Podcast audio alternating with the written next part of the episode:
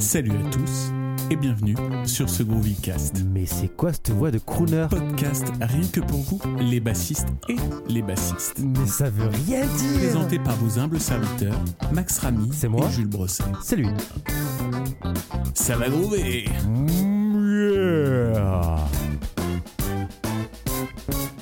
Bonne écoute. Comment ça va mon Max? Euh, ça va très bien, mon petit Jules. En forme Ben écoute, euh, ça va. On, continue notre groovy tâton.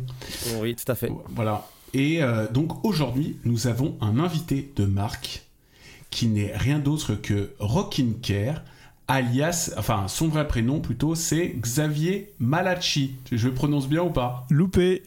Très bien, c'est Alors, parfait. je peux, je peux essayer, je peux... Malamachi. Malamachi. Malamachi. Eh ouais, les deux, comme tu Malama- veux. Malamachi. Hey, Malamachi. Tu, Malamachi. tu le prononces comme tu veux, les deux sont valables, ça dépend euh, euh, dans quel pays tu te trouves. Mais salut à vous deux, en tout cas, ça fait très plaisir de pouvoir euh, discuter avec vous. Ben écoute, euh, nous de même, euh, on fait toujours un point météo. C'est un peu la tradition dans le Groovycast, même si ça n'a rien à voir. Comment il fait chez toi? Écoute, il fait plutôt très beau aujourd'hui, c'est même un peu surprenant, il fait 10 degrés, grand soleil, euh, c'est totalement l'inverse de, de ces 10 derniers jours. Donc, euh, C'est très t'habites où moi j'habite, euh, c'est ça, j'habite en. Caraïbes. euh, Ah ouais. Caraïbes. Très bien. non, moi j'habite à côté de Lyon, à 50 km de Lyon, euh, à l'est. Ah. Donc tu connais l'autre Alexandre Caruana là. Ah, évidemment que je connais Alexandre. Caruana. Qui ne même- connaît pas Alexandre Caruana On a même l'occasion de travailler ensemble de temps en temps sur, euh, sur les projets Rocking Care d'ailleurs. Aïe aïe aïe aïe aïe. Très bien. Très bien, je ne sais pas. mais je- Non, je déconne, on l'a- on l'adore. On l'adore, on l'adore. Mais de Eh loin, ben, de loin. On l'adore de loin. loin, de- Voilà, exactement. Est-ce que tu pourrais te présenter pour celles et ceux qui ne te connaîtraient pas? Avec plaisir, donc effectivement, je m'appelle euh, Xavier. Euh, Xavier tout court, c'est très bien au final, ça met moins mal à l'aise euh, dès le début. Euh, et je suis donc kiné depuis une bonne dizaine d'années maintenant. Je suis également bassiste et chanteur dans deux groupes plutôt orientés rock. On a d'un côté un tribute Pink Floyd, encore un, qui s'appelle Phil of Floyd, et un trio plutôt axé reprise standard du rock qui s'appelle Austin. Euh, et euh, je travaille euh, dans le milieu de la musique depuis quasiment la sortie de, l'école de kiné il y, a, il y a 12 ans. Simplement parce que c'est une période où j'ai beaucoup joué de mon instrument, beaucoup travaillé, et où forcément bah, je me suis physiquement ouais, bien fait mal, soyons, on va utiliser les mots qui vont bien. Et j'ai été très surpris à ce moment-là, étant étudiant kiné, de, de ne pas trouver vraiment de littérature sur la question, tu vois, de, bouquins dédiés euh, ne serait-ce que globalement à la musique, euh, parce que juste la basse, c'était juste euh, illusoire d'aller chercher un, contenu bibliographique comme ça, mais simplement la santé du musicien. au sein d'une faculté de médecine, j'ai été estomaqué de voir que bah, on trouvait rien, quoi, quasiment rien, peut-être deux trois bouquins qui se courent après et pas plus. Et donc, euh, ben, depuis cette découverte euh, assez hallucinante, euh, je me suis euh, évertué à développer un petit peu ce, travail de, prise en charge kiné, mais aussi de, la performance plus globalement technique du, musicien. Et aujourd'hui, bah, j'ai le plaisir donc d'avoir monté la chaîne YouTube Rocking Care sur laquelle je donne quelques conseils très axés musique actuelle parce que c'est une chaîne que j'ai euh, ouverte euh, avec le partenariat de Guitare Extrême et Bassiste Mag- Magazine. Et puis à côté de ça, bah, je- j'arpente toute l'année euh, les conservatoires, les orchestres, euh, les écoles de musique, les résidences de musiciens pour euh, travailler à la fois sur la prévention des troubles, mais aussi aujourd'hui sur euh, du travail scénique, sur euh, la gestion du stress, euh, la gestion du studio. euh, voilà, c'est c'est assez varié. Ok, excellent. Waouh, waouh. Plein de, plein de sujets euh, excellents, quoi. Alors, Il est, commencé il est par. beaucoup trop intelligent euh, pour le Ah, C'est clair pour le. Non, non, je l'ai- Trop- je l'ai appris par cœur, mon truc, là. Je- C'est du par cœur, les gars. Ok. T'as commencé par la basse à, à la base ou euh, par euh, un autre instrument? Tout gamin, j'ai commencé, moi, par le- les claviers, les synthés. Euh. Et euh, j'ai lâché au bout de 10 ans parce que c'était pas vraiment ce qui me faisait vibrer. Et j'ai ensuite euh, repris la musique quand j'ai commencé les études de médecine parce que j'avais besoin juste de me défouler, tu vois, après les journées de taré de- Tu d'études. Et euh, la basse, euh, j'ai toujours eu ce, ce lien euh, affectif euh, avec ce- cet instrument et ça a été un petit peu, si tu veux, le- la carotte qui m'a fait tenir pendant toutes ces études de me mettre euh, à la basse. Mm, mm. Ok. Trop bien. Et tu disais, tu, tu chantes en même temps que tu joues de la basse? Ouais, c'est ça. J'ai le chant lead dans, dans le trio euh, pop rock et puis le chant de Roger Waters euh, dans le tribute des Phil of Lloyd. Très bien, Ok. excellent. Excellent, Trop excellent. bien. Euh, juste, alors, du coup, j'avais une question euh, déjà par rapport à justement euh, la. Qu'est-ce que tu as constaté euh, le plus, donc justement dans ta carrière, qu'est-ce qui cause le plus en général de blessures par rapport euh, justement. Alors, on va parler de la basse. Ce qui va causer le plus de blessures, globalement, c'est pas forcément un geste inadapté, bien qu'il y en a un bon paquet, hein, et euh, dans la basse en particulier, on pourra en discuter si, tu le souhaites, mais c'est plutôt euh, la gestion du travail, finalement. Euh, la notion euh, d'organisation du travail, de structuration, de limite quotidienne au travail aussi, et de préparation, quelque part. Euh, moi, les patients que je vois, et notamment les guitaristes, les bassistes qui se font mal, il y a quand même assez souvent une, une notion de nouveau projet ou nouveau défi où tu vas bourriner pendant des heures et des heures sur euh, un aspect technique ou sur un répertoire et que bim c'est à ce moment là que tu te fais mal parce que bah, tu passes de 2 heures de basse par jour à 6 heures parce que bah, tu as besoin professionnellement et que bah, ton corps est pas prêt à ça quoi c'est souvent ça plus que la technique euh, de basse pure j'ai envie de dire Mm, mm. Ok, c'est le trop plein en fait de, de basse ou d'instruments à un moment do- à un moment donné, à un moment donné, comme on dit chez nous, qui, fait, qui fait que ça crée, euh, ça crée des mots dits, euh, divers et variés. Ça? Bah, plus que le trop plein, c'est plutôt euh, le- la brutalité du changement de rythme, si tu veux. Tu vois, Mm, mm. euh, quelque part, on pourrait se dire que 4 heures de basse par jour, il n'y a pas de souci en fait, si c'est bien fait. Mais euh, le problème, ça va être de, de te dire, bah, euh, la semaine dernière, je faisais une heure de basse par jour, et là, euh, bim, je me mets à 4 heures de basse par jour d'un coup, sans progression. C'est ça plutôt le problème que la quantité véritablement. Ouais. Mais alors après aussi, euh, parce que bah tu vois, tiens, c'est trop intéressant, enfin parce que je me reconnais vachement dans le discours euh, justement euh, quand tu disais ça, euh, tu vois, moi justement là je suis je suis rentré, tu sais, avec euh, dans, dans ADX, tu vois, l'année Ouais. dernière qui est un groupe de, de métal et euh, justement et moi euh, je me rappelle on avait une discussion avec Max et Alex parce que justement moi à un moment je commençais à avoir des grosses douleurs parce que c'était pas le fait que je fasse, euh, tu vois, d'un coup énormément de basse, parce que c'est mon quotidien et j'en fais beaucoup. Mais par contre, c'était, euh, tu vois, justement, un- comme tu disais, un nouveau geste. Tu vois, moi, en fait, euh, là, il fallait reprendre, il fallait renouer avec le médiateur. Donc, euh, je- voilà, moi, je passe beaucoup d'un jeu où, en général, je jouais énormément au doigt à un- justement un jeu au médiateur où là, euh, bah, en plus, faut bourriner, c'est dans des vitesses que j'ai pas l'habitude de faire. Et euh, tu sais, t'es un peu dans ce palier de confort, tu vois.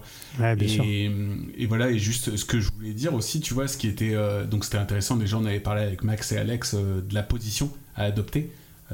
Moi, c'est vrai que, tu vois, globalement, tu sais, j'ai toujours été, tu vois, juste avec. euh, alors bon, les auditeurs et les auditrices ne me voient pas là, mais, mais en gros, tu sais, de jouer normal. Et en fait, le fait de. de, de- moi, ce qui m'a fait vachement du bien, euh, c'est de redresser la, la jambe euh, Mhm. Tu sais, d'avoir euh, avec le, le petit repose-pied, tu vois, un petit peu à Bien la sûr. manière d'un guitariste classique. Tu vois, moi, je sais que ça m'a fait beaucoup de bien, tu vois. Est-ce que tu as, peut-être des petits tips par rapport à ça? Tu as peut-être des petites choses, euh, tu vois, que tu pourrais recommander un peu euh, Ouais, carrément. Bah, en fait, tu vois, moi, ce qui m'a beaucoup posé question pendant des années, c'est euh, justement le, le jeu en position assise de guitare et de basse, euh, qui est extrêmement problématique et qui, à la fois, Mhm. est euh, la base de, de notre travail perso euh, à chacun. Enfin, voilà. ouais, Parce que passer toute la journée debout, à ouais. c'est super chaud. bah, c'est ça, c'est ça. Et écoute, je dois dire que en ayant réfléchi et bossé sur la question pendant 10 ans, j'ai aujourd'hui pas de solution miracle pour avoir une, une position qui soit correcte de surcroît quand elle est assise. Donc ce qui va compter, en fait, avant même d'aller chercher euh, des détails techniques, c'est l'alternance de position. Mhm. Tu vois, j'ai souvent, moi, les, les patients qui viennent en consulte qui me disent Bon, alors moi, je joue de la guitare, je joue de la basse, euh, c'est quoi la bonne façon de, de jouer C'est quoi la bonne position? Euh, Et dans tout autre secteur professionnel aujourd'hui, on est sorti de cette image un peu années 80 de dire Bah voilà, quand tu es au bureau, c'est comme ça qu'il faut s'installer avec l'écran, telle hauteur, machin. Ça, c'est Mhm. fini. Aujourd'hui, on sait que les muscles, pour pas se blesser, les tendons, pour pas se blesser, ils ont besoin en fait que ça circule. Ils ont besoin que le sang puisse euh, naviguer, circuler librement, et pour ça, ben, il faut du mouvement en fait, il faut bouger. Donc, euh, que tu te sois trouvé une, un outil qui t'aide, qui te surélève une jambe, c'est super. Et il faut pas du tout limiter cet usage-là s'il te fait du bien. Mais par contre, ce que je vais conseiller à tout le monde, ça paraît un peu bête comme ça, mais je crois que c'est essentiel. Tu te mets un minuteur sur le téléphone et tous les trois quarts d'heure, tu changes de position. Et tous les trois quarts d'heure, tu vas te dire, bah allez, je, là j'ai du boulot très technique où je vais devoir être très concentré, je vais jouer assis dans la position que j'ai trouvée qui est confort pour moi. Et puis les trois quarts d'heure qui suivent, je vais me lever. Ou alors je vais me prendre un tabouret assez haut, tu vois, euh, pour être mis assis, mis debout. Mais finalement, permettre aux muscles et à ton corps et même à ton cerveau de changer finalement de contraintes physiques pour euh, toujours qu'il y ait un relais qui se fasse, parce que quand tu te blesses quelque part, c'est que tu as euh, une sursollicitation trop longue et trop forte sur la même zone tout le temps. Ah oui. Parce que c'est ça, ouais, c'est, moi c'est ce que j'avais entendu beaucoup, c'est, c'est le fait, c'est aussi le, travail répétitif, quoi. Ouais, bien sûr. De faire le même geste pendant, tu vois, bien sûr. pendant des heures et des heures, quoi. Et oui, mais ça, si tu veux, c'est pas un problème tant que tu organises, comme je disais tout à l'heure, que tu construis ton programme de travail et que tu crées des temps d'alternance. Bosser 6 euh, heures de suite euh, euh, un geste technique, déjà d'un point de vue cognitif, on sait aujourd'hui que c'est pas du tout efficace parce que l'acquisition euh, de ton cerveau d'un nouveau geste nécessite des pauses, nécessite une récupération. Et puis d'un point de vue physique, c'est clair que ça t'emmène droit dans le mur parce que tes tendons euh, que tu vas nouvellement charger d'une nouvelle contrainte, ils vont pas supporter très très longtemps ce truc-là. Mmh. Donc vraiment de structurer par session d'une demi-heure, trois quarts d'heure, euh, des choses très différentes. Trois quarts d'heure très techniques, trois quarts d'heure plutôt de répertoire ou d'autres choses que tu veux paradoxalement, tu as l'impression de ne pas avancer parce que tu fais plein de choses en même temps. Et pourtant, c'est vraiment un fonctionnement qui te permet d'intégrer bien plus durablement tout ce que tu vas vouloir bosser. Ok. Et admettons, est-ce que tu as euh, genre une morning routine à avoir quotidiennement? Est-ce que tu euh, as réussi, euh, malgré toutes ces années, à avoir une espèce de, de, ouais, de, de, petits programmes à toi qui t'aident bien pour ah, la tout ça? Ouais, carrément, la morning routine, pour moi, déjà, c'est hors instrument. Déjà, c'est simplement te poser la question avant de prendre l'instrument. Est-ce que tu as bu un peu d'eau avant de commencer? Est-ce que tu as mangé un truc? Euh, Est-ce que tu as bougé un peu? Est-ce que tu as pris une douche? Est-ce que tu es sorti? Est-ce que finalement, est-ce que tu as mis ton corps en marche? Tu vois, euh, avant d'aller euh, faire pousser de la fonte, par exemple, un préparateur sportif, il va te conseiller d'aller faire 10 minutes de vélo ou de tapis de marche tout simplement pour mettre le système, le cœur, le système sanguin en, marche et que les muscles que tu vas solliciter ils puissent disposer bah, de, d'eau, de, nutriments qui arrivent avec la circulation. Euh, nous, en musique, on n'a pas du tout ce rapport physique à l'exercice de l'instrument. Mhm. Et pourtant, euh, vraiment, physiquement, c'est hyper euh, sollicitant et impactant que de jouer de la basse. Mm. Donc simplement, euh, est-ce que tu as bu un peu de flotte? C'est vraiment la première routine qui paraît bête comme tout, mais qui peut te préserver de plein de problèmes et qui peut mettre en marche ton cerveau, hein, parce qu'un cerveau sans flotte, euh, ça marche pas.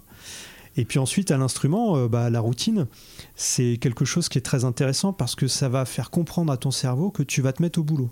Tu vas te reconnecter à ton instrument. Et tu n'as pas besoin de faire des gammes de folie. Tu peux faire, j'ai envie de dire, ce que tu veux tant que ces dix premières minutes de routine, elles sont dédiées à ta mise en marche physique et pas à aller taper dans le dur euh, d'un morceau d'OPS ou de Dream Theater euh, comme un bourrin tout de suite, quoi, tu vois, d'y aller en progression, encore une fois.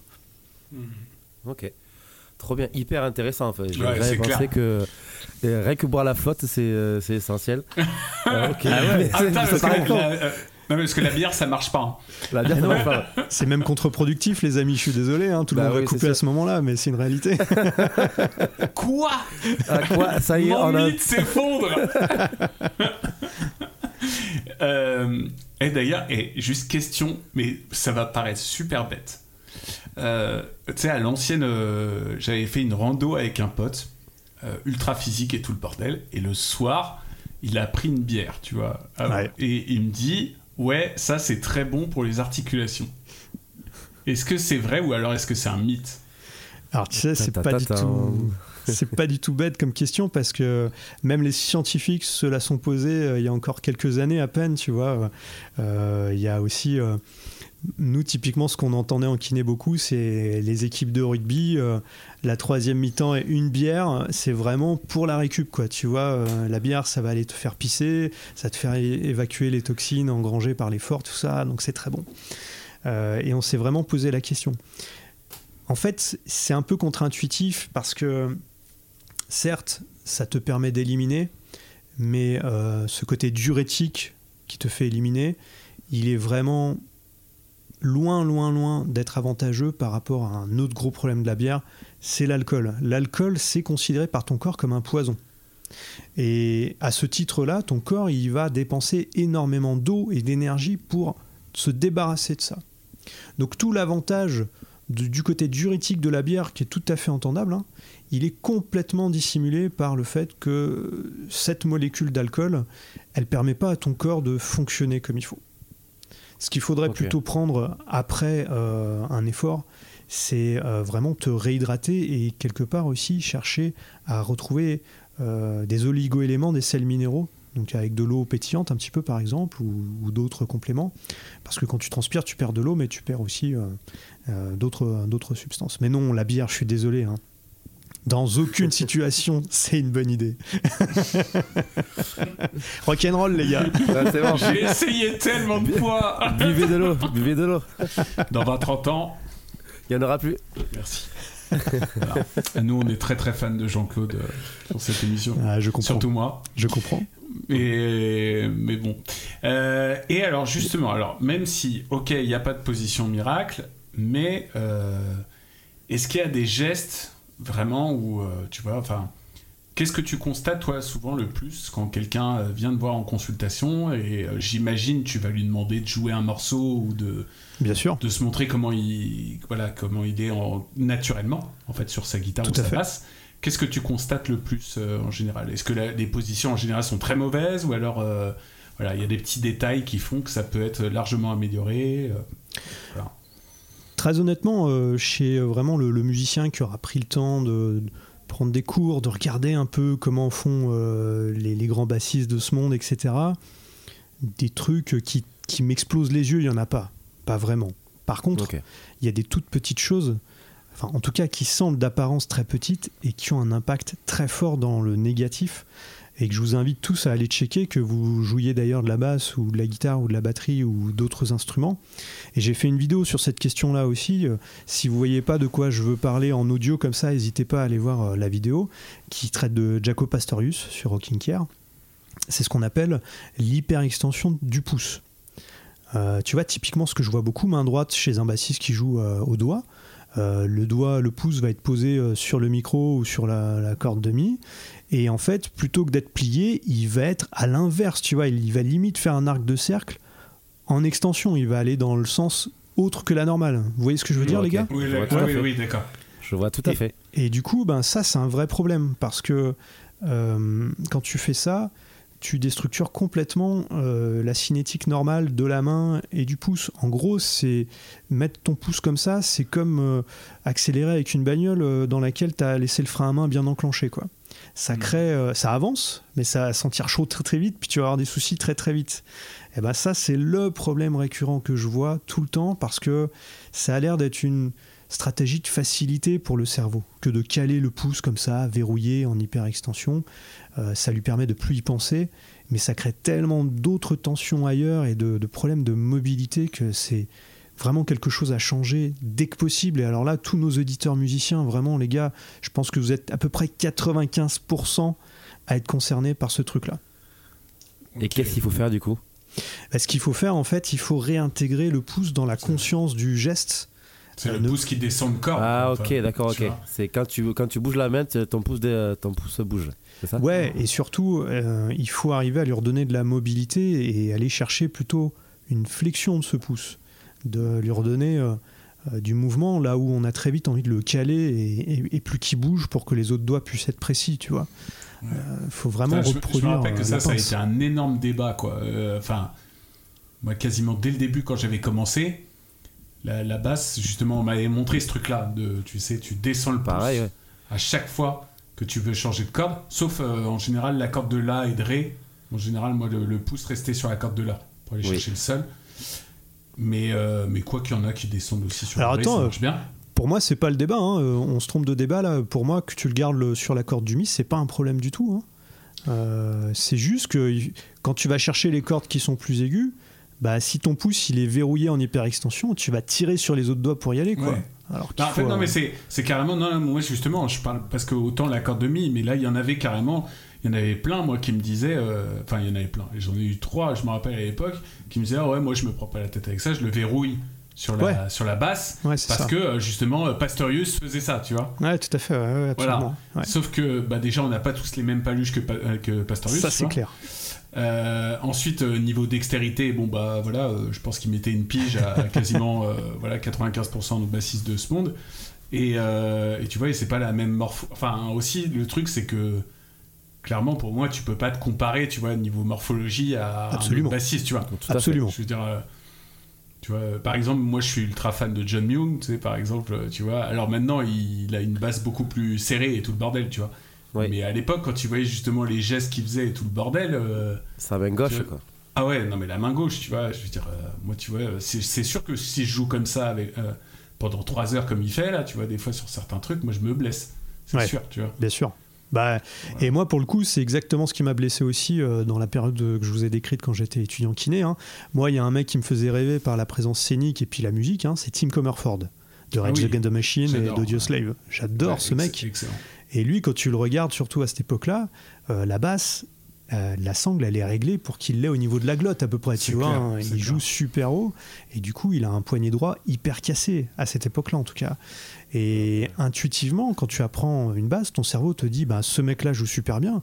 Il faut que tu joues d'un point de vue postural comme lui pour jouer, euh, pour avoir une chance de jouer comme lui, quoi. Tu vois. Mhm. Et c'est le piège dans lequel je suis tombé les deux pieds, tu vois, mais vraiment, et c'est comme ça que j'ai commencé à, à vraiment me blesser. Et ce truc du pouce, bah, même chez des grands, tu, tu le vois beaucoup, ce problème-là, cette hyperextension. Parce qu'on n'a pas tous la même morphologie, on n'a pas tous la même résistance euh, à l'effort, à la contrainte, et, et ça, on a tendance à l'oublier. Ouais, c'est clair.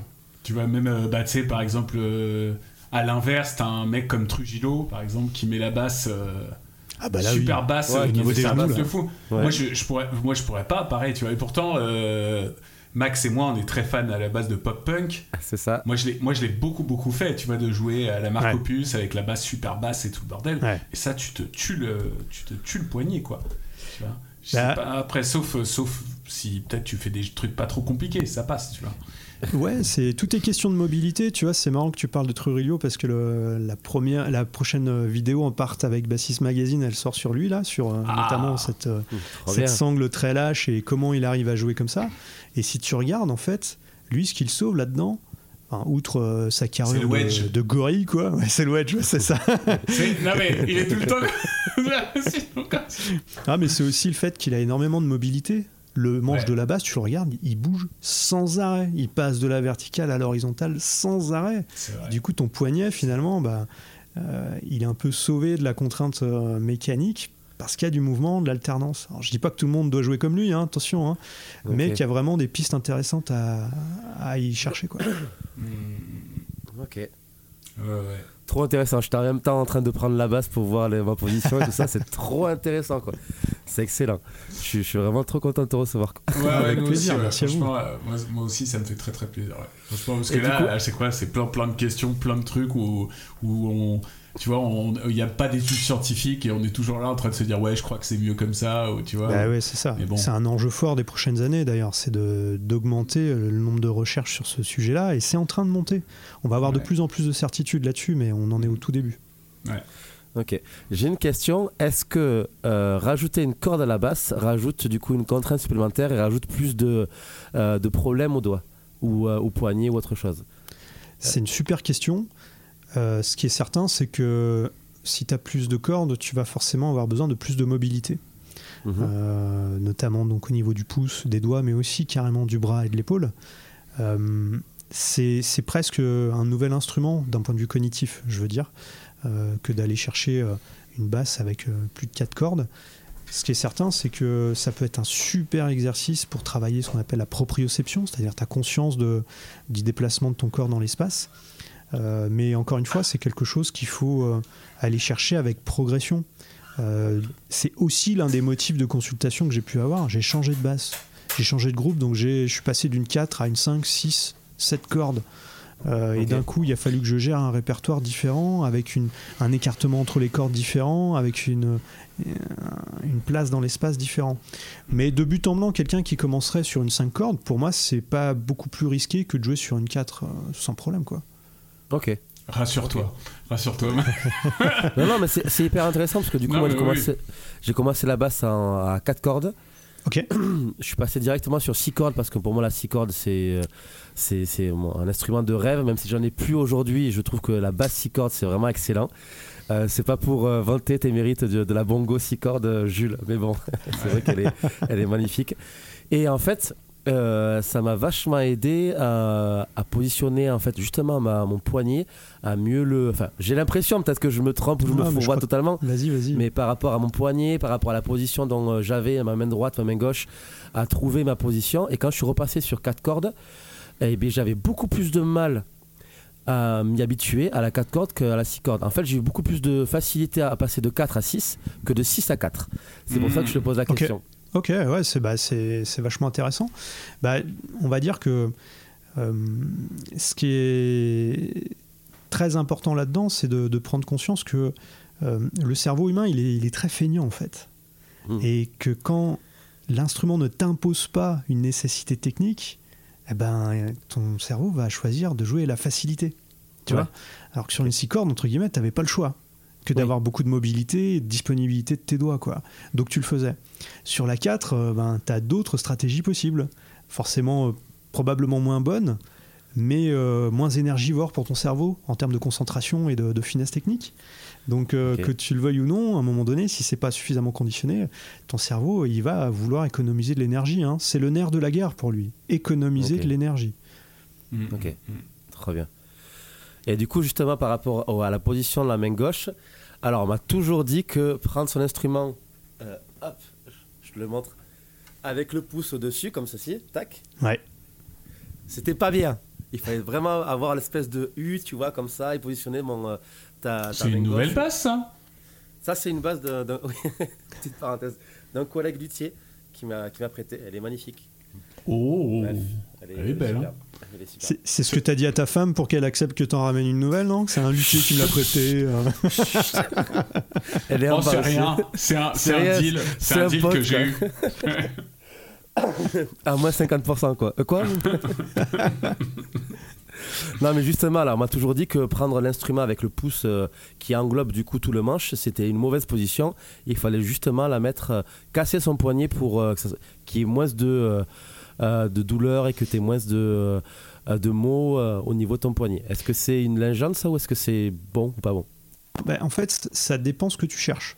Simplement, quand tu mets ta main, quand tu mets ton pouce au-dessus du manche tel que tu le fais, tu vas avoir certains intérêts euh, biomécaniques, mais tu vas avoir aussi certains inconvénients. Si je te demande justement de mimer ta, ta position euh, qui va dessiner un U entre ton index et ton pouce, et que là je te demande écarter ton index du majeur, de l'annulaire, pas ton pouce, hein, mais vraiment tous les, les quatre autres doigts, est-ce que tu arrives à les écarter les uns des autres? Alors tu vois, c'est intéressant ce que tu fais, c'est que pour faire ça, tu fais de l'extension, tu vas te remettre en extension. Mais Ouais, de dessiner euh, euh, vraiment un angle et d'essayer d'écarter, et tu peux pas le faire. Ou peu. Petite précision, euh, Max en post-production, euh, il y a eu quelques petits soucis techniques, donc du coup je, fais un petit, une petite voix off pour vous expliquer qu'est-ce qui se passe à ce moment-là. Alors du coup en gros, ce qu'on faisait avec Xavier, euh, c'est qu'on mimait la forme de U que, que j'ai du coup quand, quand je prends la basse, euh, et il me demandait du coup d'écarter un petit peu tous mes doigts, mais de rester sur, euh, enfin tous mes doigts, l'index, le majeur, l'annulaire et l'auriculaire, mais de rester sur la même ligne. Voilà. Et donc, ce que je faisais, c'est que du coup, je mettais mes doigts en extension et je n'y arrivais pas. Euh, et du coup, il explique pourquoi euh, dans, euh, dans ce qui va suivre.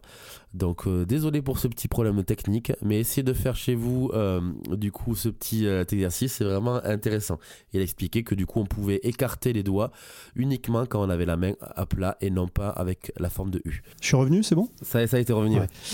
Quand tu prends ta basse avec le pouce par-dessus, tel que tu me le décris, si tu joues sur trois cases, ça passe.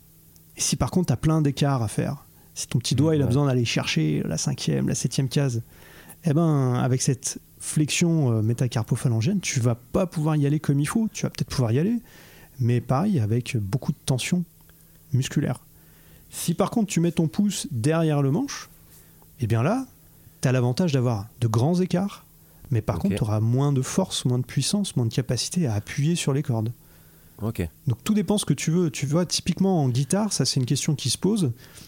Si par exemple tu veux faire des barrés, tu veux faire des barrés, Mhm. tu as tout intérêt à avoir le pouce derrière le manche pour avoir la puissance suffisante pour faire ton barré. Si par contre tu veux des bends très précis, eh ben, tu as plutôt intérêt de prendre euh, ton manche avec le pouce par-dessus, parce que là tu vas avoir de la puissance, de la force pour aller chercher un bend euh, et corde précision. Ok. Faut, Donc, faut ouvrir j'en- la bouche. Faut ouvrir la bouche. Ah pour ouais, faut, faut faire une sinon- grimace, Ouais, pour forcément. Sinon, c'est pas juste. J'ai fait une vidéo là-dessus. Spécial. Pourquoi ouvrir la bouche est intéressant dans le band C'est clair.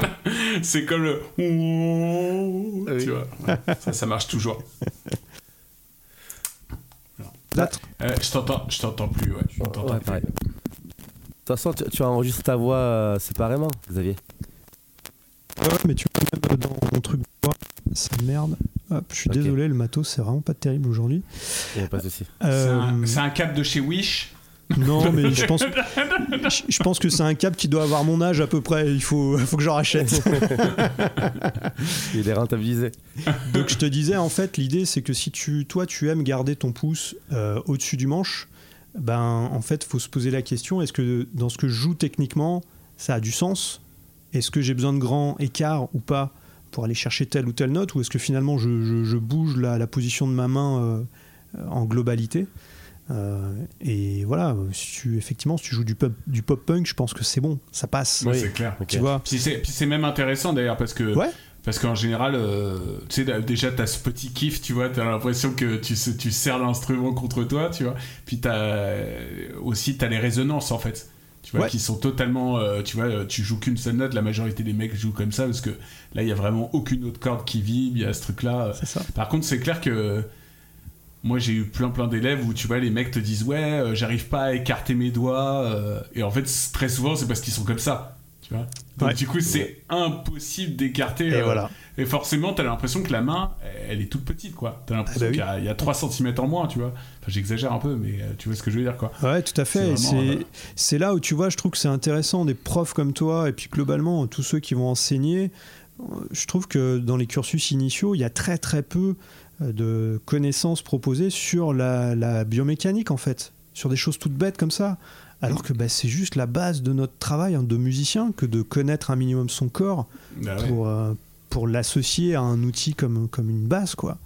Ça, ça manque énormément et c'est un peu euh, ce que j'aimerais transmettre euh, avec ces vidéos de vulgarisation et puis cette chance que vous me donnez de discuter avec vous. C'est que ben, si tu veux bosser ta basse, ben, essaye déjà de, de savoir comment, comment ça marche le, la main humaine en fait. Ok. Mais c'est, moi, j'ai eu la chance dans, dans mes profs d'avoir euh, deux profs qui se sont blessés. Donc Ouais. ça, ça aide, tu vois. Ouais. Malheureusement, c'est dommage Eh oui. d'être passé par là. Bien sûr, Mais tu vois, bah, je pense à Pascal Mulot. bien sûr. Euh, et je pense j'ai eu aussi un autre prof euh, super qui s'appelait Hugo Barré.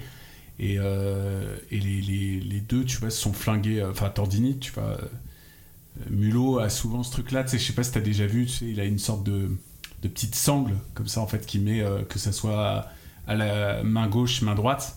Il a des sortes de petites sangles comme ça qui lui permettent de contrôler son afflux sanguin, apparemment. euh, enfin, justement, enfin, de favoriser l'afflux sanguin, tu vois. J'avais pas la, raison de, de cet outil-là, Voilà. mais d'accord. Bah, moi, je trouvais ça très stylé au début.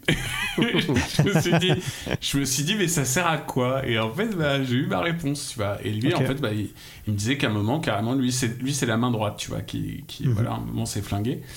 Et euh, en plein concert de, de Jean-Michel Jarre, tu vois, il paraît que comme lui, il devait faire, des trucs à à fond la caisse, c'est euh, Ouais. beaucoup beaucoup de notes euh, très répétitives, tu vois, et vraiment les doigts qui allaient très très vite. Et puis au bout d'un moment, bah, en fait, le, le majeur qui répond plus, quoi. Ouais. C'est fou hein, quand même. Tu te dis quand- que ça peut, ça peut arriver, tu vois.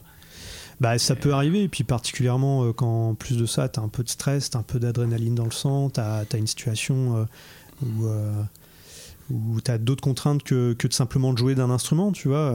tu as d'autres contraintes qui, qui, te pressurisent un petit peu l'esprit et le corps. c'est souvent la goutte d'eau qui fait déborder le vase, ces situations-là, c'est clair. Ouais. Et justement, du coup, tu parles de, de live et de stress. Comment bien euh, préparer un live dans ce domaine-là?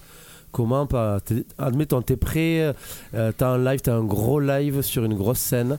Euh, comment tu fais pour psychologiquement ne pas influer sur les futurs mots que tu peux avoir bah, Il y a deux choses. Il y a déjà la préparation, clairement. Hein, je veux dire, technique, j'entends, je veux dire euh, instrumental. Euh, être bien prêt, être sûr d'être bien prêt techniquement et au niveau du répertoire avant de monter sur scène.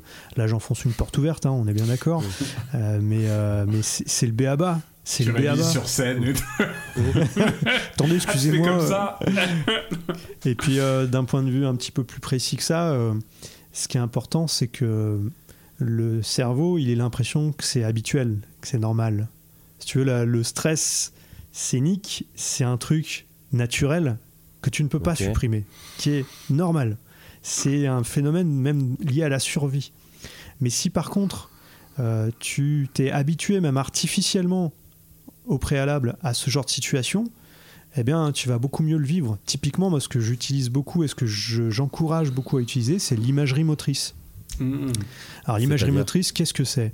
Euh, bah, c'est simplement que demain tu vas jouer à la salle Playel juste au pif. Bon, déjà, mhm. bravo, c'est chouette, mais surtout, euh, pour que tu te sentes pleinement en possession de tes moyens, deux, trois semaines avant euh, d'aller jouer là-bas, ce qui serait super, c'est que tous les soirs, toutes les, tous les soirs, tu prennes cinq minutes, tu fermes les yeux et tu t'imagines monter sur la scène de Playel.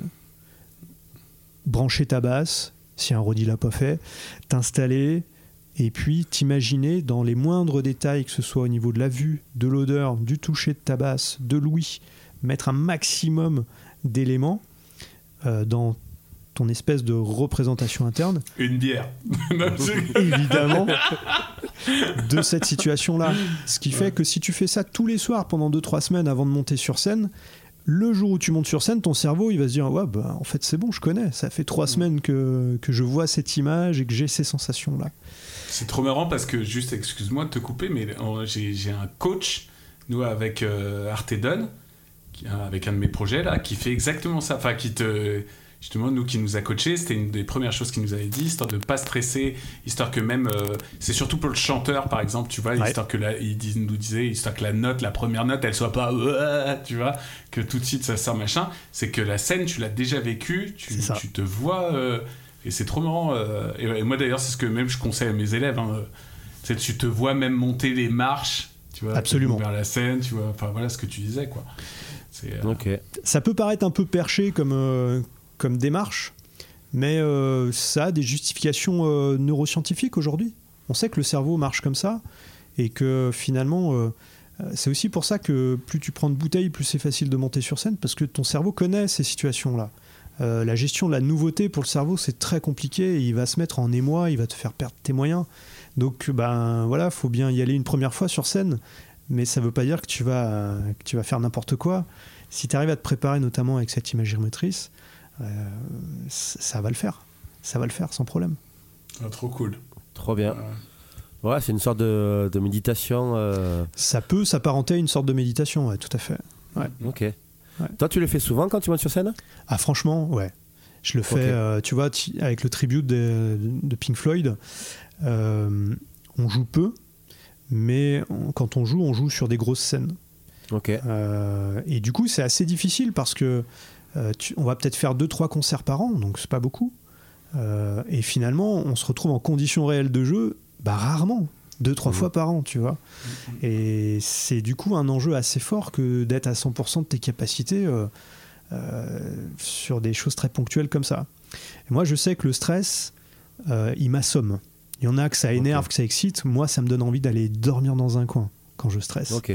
Et le problème avec ça c'est que tu peux être sûr que les dix premières minutes du concert je vais faire de la merde si je suis pas mmh. prêt parce que je suis endormi en fait et je vais faire n'importe quoi et il a fallu donc que je m'y mette, un peu comme ce que tu disais, Jules, sur le, chanteur, là, pour pas que la première note elle parte euh, en vrille. Ben, pour être vraiment prêt dès la première note, euh, j'ai besoin de ce truc-là. Et c'est vrai que quand euh, je peux avoir des photos de la scène en amont, quelques semaines avant, je suis super content parce que ça me permet justement de me projeter bien plus concrètement sur ce qui va m'attendre. quoi. Ok, trop bien. Trop moi, c'est ce que je, moi, c'est, c'est marrant. euh, ce que je fais justement, euh, à chaque fois que je me dis, ok, je vais jouer à tel ou tel endroit, justement, je regarde après, euh, tu vois, tout de suite après sur Google Images. euh, Et c'est très bien, t'as et, je, raison. et je regarde, euh, voilà, ouais, c'est depuis justement que je me suis fait coacher par euh, Sébastien Tancard. Voilà, je fais une petite D'accord. dédicace si un jour euh, vous cherchez à vous faire coacher les gars par un, par un mec. Euh, c'est super intéressant, tu vois. Et justement, euh, moi, ça me sert énormément, quoi. Et je, je me rends compte que en plus du travail technique que je fais à la maison, bah ça, ça me permet d'être dans les meilleures conditions, tu vois. Enfin, je, évidemment, t'as toujours la petite pression avant de monter sur scène. Et je trouve qu'elle est importante. tant mieux. euh, et Bah ouais. voilà, exactement. Parce que sinon, euh, t'es pas dedans. Mais, mais d'un autre côté, t'as as moins ces hésitations que tu peux avoir sur les premiers morceaux. Tu sais, je me suis Tout toujours posé un peu la question. euh, tu sais, toujours, euh, on, s'est- on s'est toujours dit ça. Tu sais, t'as des groupes où tu vois la différence entre des groupes amateurs et des groupes pros. C'est que les mecs, euh, dès le premier morceau, c'est ça casse tout, quoi. Bien sûr. T'arrives et il y a pas, t'es pas là en train de te dire, ah, putain, il se cherche un peu là, tu vois. tu, sens que voilà, il y a, il y a vraiment ce truc là, quoi. Bah après, soyons clairs, hein, il y a aussi tout, tout ce qui va autour. Euh, les pros, euh, ça tourne, tous les soirs ça joue. Euh, ils se sont peut-être vus en résidence pendant euh, plusieurs jours, plusieurs semaines Mm. en amont pour préparer tout Bien ça. sûr. Donc c'est ça aussi qui fait la diff entre euh, les amateurs qui, euh, qui sont bouchés euh, le jour et puis euh, musiciens euh, la nuit, et puis euh, ceux qui, qui- qui peuvent passer leur journée à se préparer à, à ces choses-là. Et ça change beaucoup de choses, bien sûr. Bien sûr. Ok.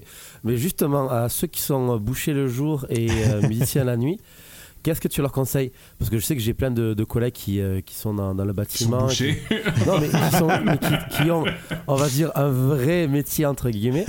Euh, non, mais t'as raison, t'as raison. que- Qu'est-ce qu'est-ce que tu leur conseillerais du coup de hormis la préparation euh, Parce que je sais que Terence, par exemple, le guitariste avec qui je travaille, de métier, il est peintre à bâtiment. Donc ça lui arrive du coup de, de continuer à faire quelques chantiers.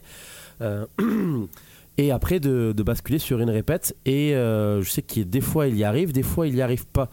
À, tu vois, à scinder le côté, ben, euh, ça y est, j'ai fait euh, toute ma journée avec un pinceau et après je prends ma gratte. Est-ce qu'il y a Ouais. des tips, est-ce qu'il y a des petits euh, préparations, comme tu dis, euh, qui te permettent, euh, quand tu es en train de travailler, de, euh, de pouvoir faire le lien entre euh, ton, côté, euh, ton, ton côté travail pro et ton côté passion? Tu veux dire par là, d'un point de vue même euh, plus psychologique que physique Psychologique, il ouais. ben, un petit peu des deux. Je pense que le, psychique influe aussi sur euh, le physique. Ouais, bah Je oui, pense. évidemment. ouais, évidemment. Donc, euh, donc je pense que euh, comment faire pour bien préparer le fait que, ben, tiens, euh, là je suis en train de peindre, ce soir je vais faire une répète de deux heures. Euh, comment, je, fais- comment je peux faire pour euh, ne pas avoir mal euh, lors de la répète?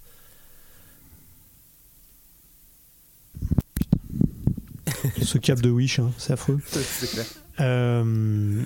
Il faut On va t'en avoir. mettre un sur ta wishlist. Oh, oh. Joli. Eh, mais Eh, aujourd'hui, eh, je suis en forme. Il faut que je l'enregistre. Non. En fait, il faut que tu aies euh, la capacité de. Enfin, il faut. Je pense que ça peut être intéressant de euh, placer des routines euh, qui soient régulières dès lors que tu vas jouer. Euh. Moi, j'ai des exercices typiquement que je, je montre, en, même pas en échauffement, en pré-échauffement, euh, de, mais des exercices tout bêtes de réappropriation de l'ancrage dans le sol, par exemple, ou de détente du dos. Euh, ça nous vient, ces exercices qui viennent du tai chi, du pilate, des trucs comme ça, mais tu prends un exercice ou deux qui te parle bien, physique, et tu prends vraiment trois minutes pour faire ça.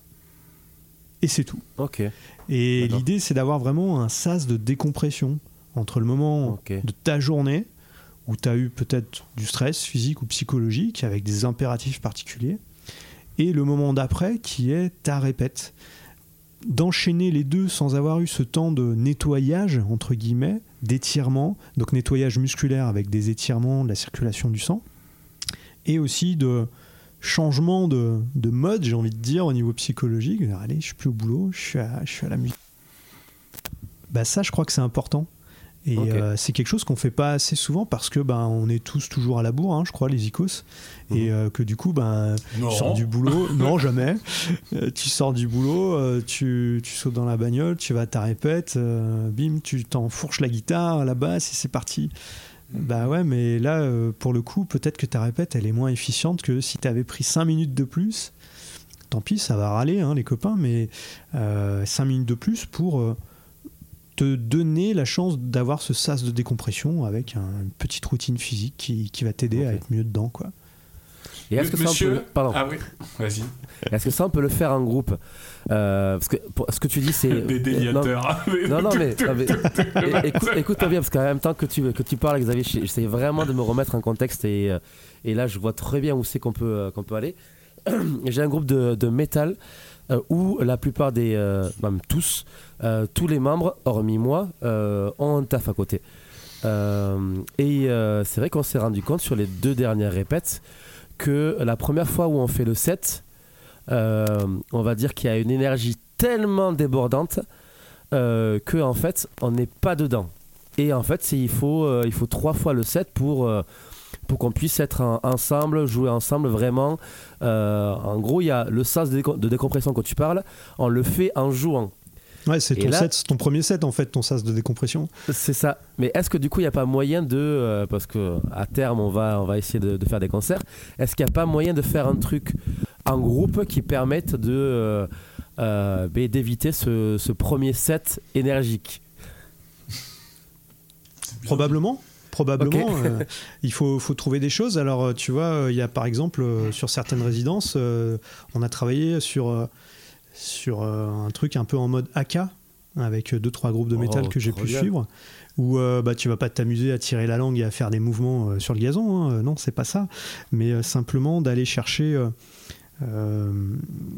tu vois typiquement des percussions corporelles c'est à dire que notamment un outil de gestion du stress avant de monter sur scène notamment dans la situation où tu es comme moi qui était un peu endormi bah, c'est de mhm. se frapper le corps en fait tu vois, c'est d'aller chercher à frapper euh, le corps pour le réveiller.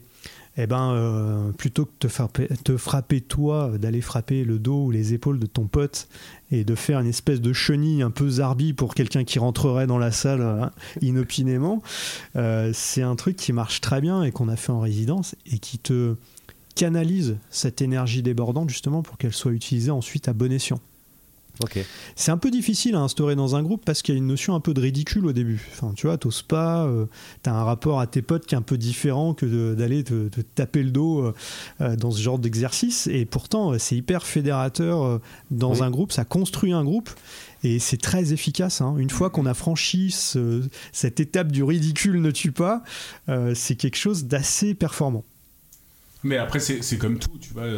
Il y a plein de choses qui sont difficiles à instaurer dans un groupe, mais une fois que tout le monde. Euh, tu sais, rien que déjà, euh, tu vois, de faire des balances dans une répète. Ouais. T'en as plein, t'as plein de groupes qui le font pas. Bah ouais. Tu vois, même ADX, ADX, ouais. Il n'y a pas de balance, les gars. Les mecs, tu sais, alors que moi j'aime bien, tu vois, avoir d'abord euh, basse batterie, on contrôle le volume, tu vois. Puis en fait, là, tout le monde est à burn, on fait ok, les gars, on y va, tu vois. Sauf que, bah moi je trouve que essayer d'instaurer ça rien que déjà tu vois. Et puis alors après à mon avis ouais c'est largement faisable tu vois d'instaurer euh, justement ce que tu disais euh, des petites routines euh, voilà alors moi j'avais une petite question justement par rapport à l'échauffement. Ouais. parce que moi je suis très fan des déliateurs par exemple. Ok. Voilà. Je sais que c'est un sujet vachement controversé parce des déliateurs, c'est quoi? C'est un bassiste? C'est des déliateurs ah Excellent. Tu sais quoi, je la ressortirai celle-là, que pour toi. Au début d'un cours, mec. Non, alors, mais, euh, mais tu vois, voilà, moi je suis très fan des déviateurs. Je sais que c'est un sujet vachement controversé parce qu'il y en a plein euh, euh, qui vont te dire ouais, ça sert à rien, ou alors tu vois, il y a d'autres exercices beaucoup plus efficaces. Et il y en a qui les mettent, sinon, quand ils les font, bah, qui les font au début. Moi je sais que j'ai eu par exemple, bah, j'ai pris un an de cours de basse avec Pascal Mulot manière assez intensive. Et, lui, par exemple, lui, il fait toujours les déviateurs à la fin. Parce qu'il dit, en gros, ça conclut une séance pour lui. Tu vois, pas, ça, c'est pas en, introduction.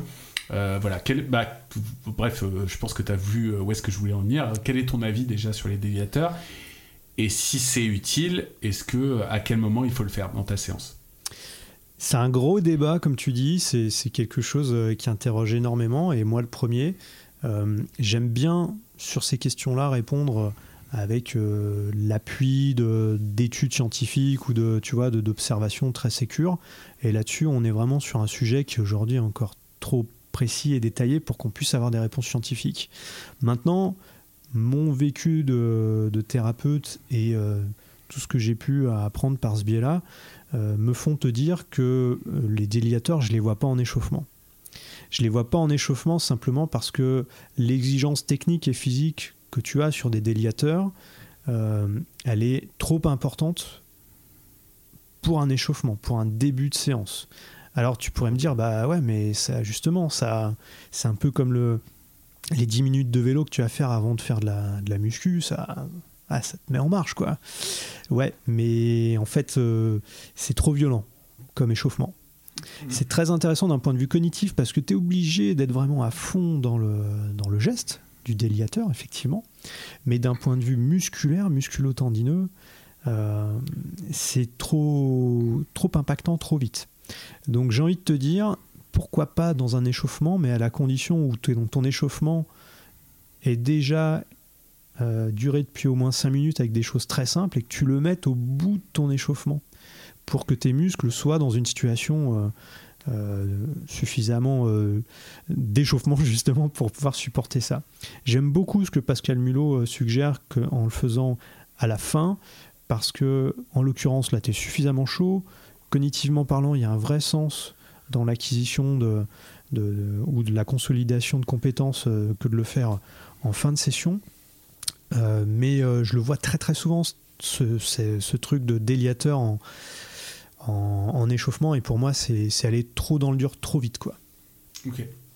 Ok. Trop bien. Et justement ouais, euh, par rapport à ça, sinon aussi, euh, euh, tu vois moi c'est ce que j'aurais, enfin parce que moi j'ai tendance à les faire au, au, début maintenant, mais sauf que je les fais, par contre je, je m'aventure jamais vers les premières cases. Ok. Parce que parce que c'est beaucoup trop violent. Bien sûr. par contre ça, voilà, en plus c'est comme moi je suis vraiment un adepte, j'aime beaucoup avoir un, le truc de un doigt par case et tu vois voilà. Euh, parce que je sais aussi qu'il y a ce truc là, tu sais, euh, qui est beaucoup utilisé, de, des fois même d'utiliser l'auriculaire pour aller chercher la troisième case. Mhm. C'est un peu, un peu de manière un peu fermée, un peu à la contrebassiste, tu vois. Mais je sais que voilà, moi j'aime bien aller vers la au moins cinquième, sixième, voire septième case, tu vois, pour, pour commencer à faire, à faire tout ça, quoi. Moi, j'ai une petite question pour toi vis-à-vis de ces déliateurs. Est-ce que tu as la sensation que tu as besoin d'avoir une présence mentale très forte pour les effectuer comme il faut Ou est-ce qu'aujourd'hui, ça a pris euh, une empreinte suffisamment euh, grande dans, ton jeu pour que tu puisses les faire sans réfléchir? Ça, c'est super intéressant comme question. Parce que ça, c'est à mon avis, c'est l'un des trucs qui va euh, décider de la nécessité ou pas, ou en tout cas de l'intérêt de le faire en échauffement ou pas. Si tu es obligé d'y réfléchir suffisamment fort pour les faire correctement, bah quelque part, tu as déjà grillé ta concentration pour la session de travail que tu as après. Quoi. Si, bah, tu vois bah, moi, non, c'est parce que, parce que ouais, c'est des exercices, je me rends compte que j'ai tellement pratiqué que. Ouais, c'est ça. Voilà. Par contre, je sais que j'aime bien avoir ce truc-là pour me, pour me mettre en marche, tu vois. Et j'aime bien, euh, justement, je regarde une vidéo sur YouTube, un truc à la con, et puis tu vois, en général, euh, voilà. Par contre, après, c'est le seul moment où je suis ailleurs dans ma séance, tu vois. Où je peux me permettre d'être ailleurs, mais ça me permet juste au moins de, chauffer la main. Par contre, après tout le reste, euh, voilà. Mais et par contre, ce que j'aime bien faire, moi, c'est justement, c'est varier les, les exercices, tu vois. C'est très rare que je fasse le même déviateur. Euh, tu vois, pendant le même, le même pendant une semaine. Euh, bah, c'est super. Et je crois que ça, c'est vraiment aussi une idée à retenir, de, de varier encore une fois. les déviateurs. c'est des exercices qui sont super simples à inventer, tu vois. Enfin, ouais, ouais, bien sûr. Ah bah oui, carrément. carrément. Et alors, je suis désolé, après, j'ai après Max, tu pourras poser les questions que tu veux. J'ai une, une, dernière question euh, par rapport à ça. Euh, donc, euh, tu sais, donc il y a aussi un sujet qui revient beaucoup, beaucoup, beaucoup. C'est cette histoire de l'annulaire et de l'auriculaire, mhm. qui sont vraiment des, des, doigts quand même qui sont difficiles à travailler je pense que voilà comme nous euh, tu es guitariste et bassiste euh, donc euh, tu sais de quoi je parle. Et je vois pas mal de, de bassistes notamment enfin moi justement je vais encore citer Pascal Mulot parce que nous carrément on les travaille vraiment à part. Est-ce que tu penses que c'est utile le fait de travailler ces deux doigts vraiment à part? C'est-à-dire de faire carrément je sais pas, des déliateurs ou alors carrément des lignes de basse, tu vois, juste en utilisant ces deux doigts-là, ou alors est-ce que, voilà, faut vraiment les utiliser Enfin, je, voilà, j'arrive pas à bien formuler ma question, mais, mais tu vois, voilà. Est-ce qu'il faut les travailler spécifiquement ou alors c'est justement dans l'ensemble de ta routine? Voilà, bah, en fait, donc il y a deux choses euh, que j'ai envie de te, répondre. La première, c'est que très paradoxalement, quand tu as envie de bosser ces deux doigts-là, moi je vais plutôt te conseiller de prime abord de bosser sur ton pouce, encore une fois.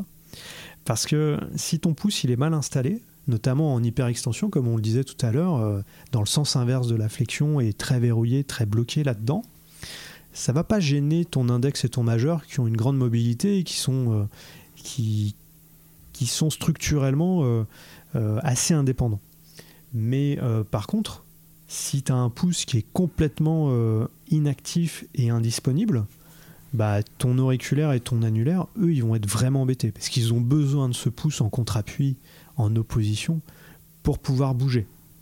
Donc la première mmh. question à se poser, je pense, si tu veux bosser ces deux doigts-là, c'est est-ce que ton pouce en face, il est capable de stabiliser ce travail d'auriculaire et d'annulaire? Est-ce qu'il est là pour les supplémenter? Est-ce qu'il est là pour les aider?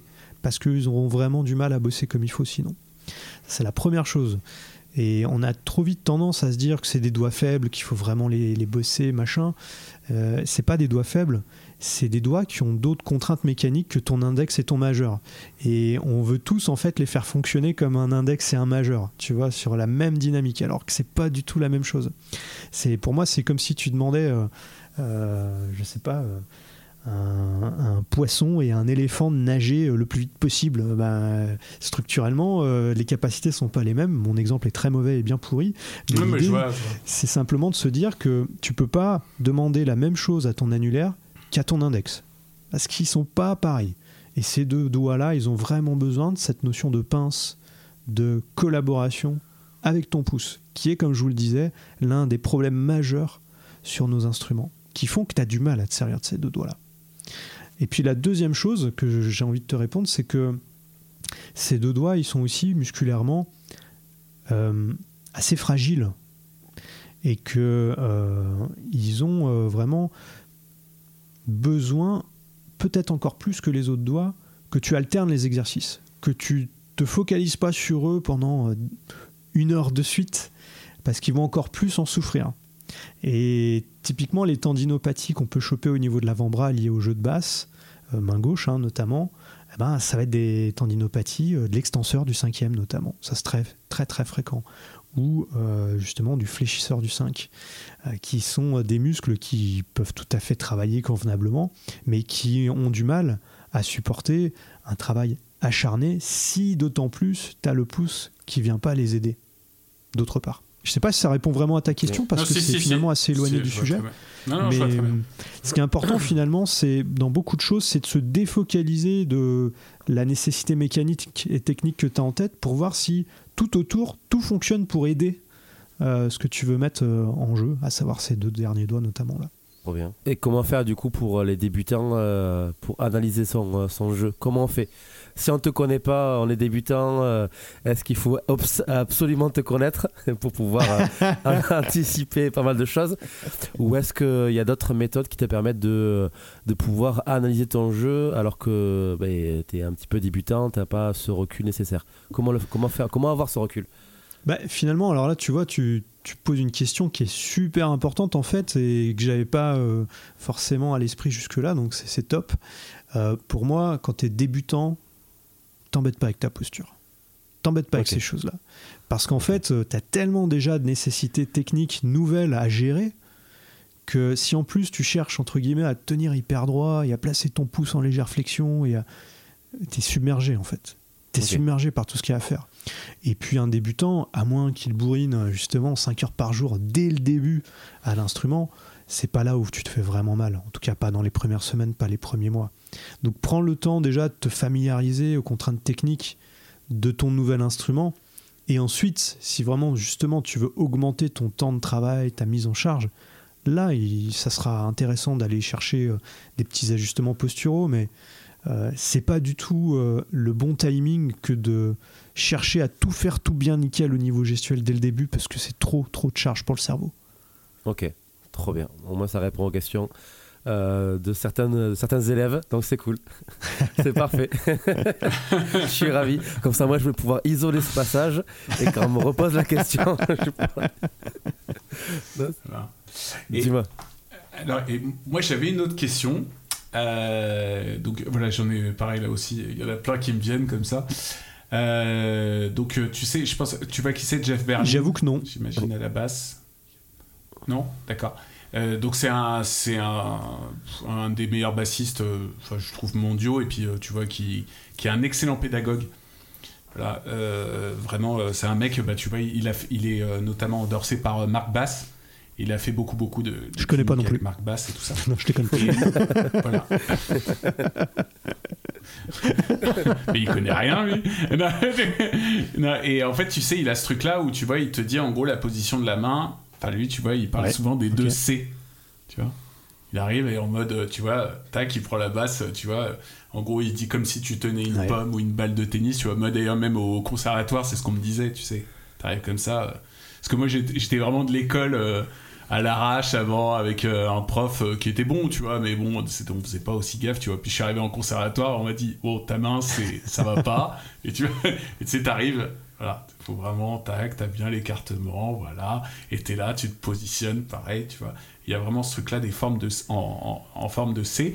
Euh, est-ce que ça va pour tout le monde, ce genre de, de concept, ou alors est-ce que c'est tout dépend de ta morphologie euh, voilà. bah, ce, qui est difficile, je trouve, avec ces réflexions de gestes et, et de position, c'est que effectivement, il y a un truc qui va qui, va changer pour, pour chacun, c'est notre morphologie et aussi notre disponibilité motrice. Euh, donc tu as des, on va dire, des incontournables euh, qui, qui, sont très fidèles à la mhm. mécanique du corps, même hors instrument. C'est un peu le cas de, de ce pouce euh, en face des autres doigts, en mode un peu Playmobil. C'est potentiellement la situation dans laquelle ta main elle va travailler le mieux. donc ça peut être une bonne base de travail. Mais la condition incontournable également à opter pour ce genre de stratégie, c'est de s'autoriser à en sortir quand techniquement c'est nécessaire. Et le risque aussi, c'est de vouloir tout faire mm. avec cette position-là. Alors que dès que tu vas vouloir un peu d'écart, ou dès que tu vas chercher un peu de vitesse dans certains moments, bah, c'est pas forcément le plus rentable et productif que de garder cette option-là. Donc d'avoir une position de départ, de référence qui va t'aider dans 80% des situations, très bien. Mais par contre, il faut vraiment aussi te laisser la liberté de d'en sortir sans te dire oh là là mais si j'en sors je vais me faire mal tout de suite ou ça va pas aller. Non non au contraire. Tu as plein d'outils mécaniques à ta disposition. Il faut surtout pas t'enfermer là-dedans. Et c'est un peu je trouve un biais de compréhension qu'on a aussi dans la pédagogie instrumentale que de dire mon prof m'a dit de jouer comme ça. Quoi qu'il arrive je reste là-dedans. Non non il faut absolument garder sa liberté de mouvement. Donc oui, ça marche ce que tu me dis. Mais euh, pour moi, c'est pas un impératif omniprésent. Il faut aussi que ça réponde à ta morphologie. Quelqu'un qui a des, doigts hyper longs ou des grandes mains va pas avoir les mêmes, euh, le même confort à jouer comme ça que quelqu'un qui a une toute petite main. Ça peut être un bon début, mais c'est pas aussi simple que ça, malheureusement. Il faut aussi personnaliser tous les conseils qu'on va donner. Ok. Mm, mm. Et alors, mais justement, un mec, par exemple, tu vois, voilà, moi je suis extrêmement fan d'un gars comme John Petrucci. Ça, je connais. Euh, voilà, je vais encore citer euh, Dream Theater. Pour moi, sa main gauche, elle est toujours impeccable, tu vois. Enfin, je, Le travail. Et, euh, je, crois que c'est ça.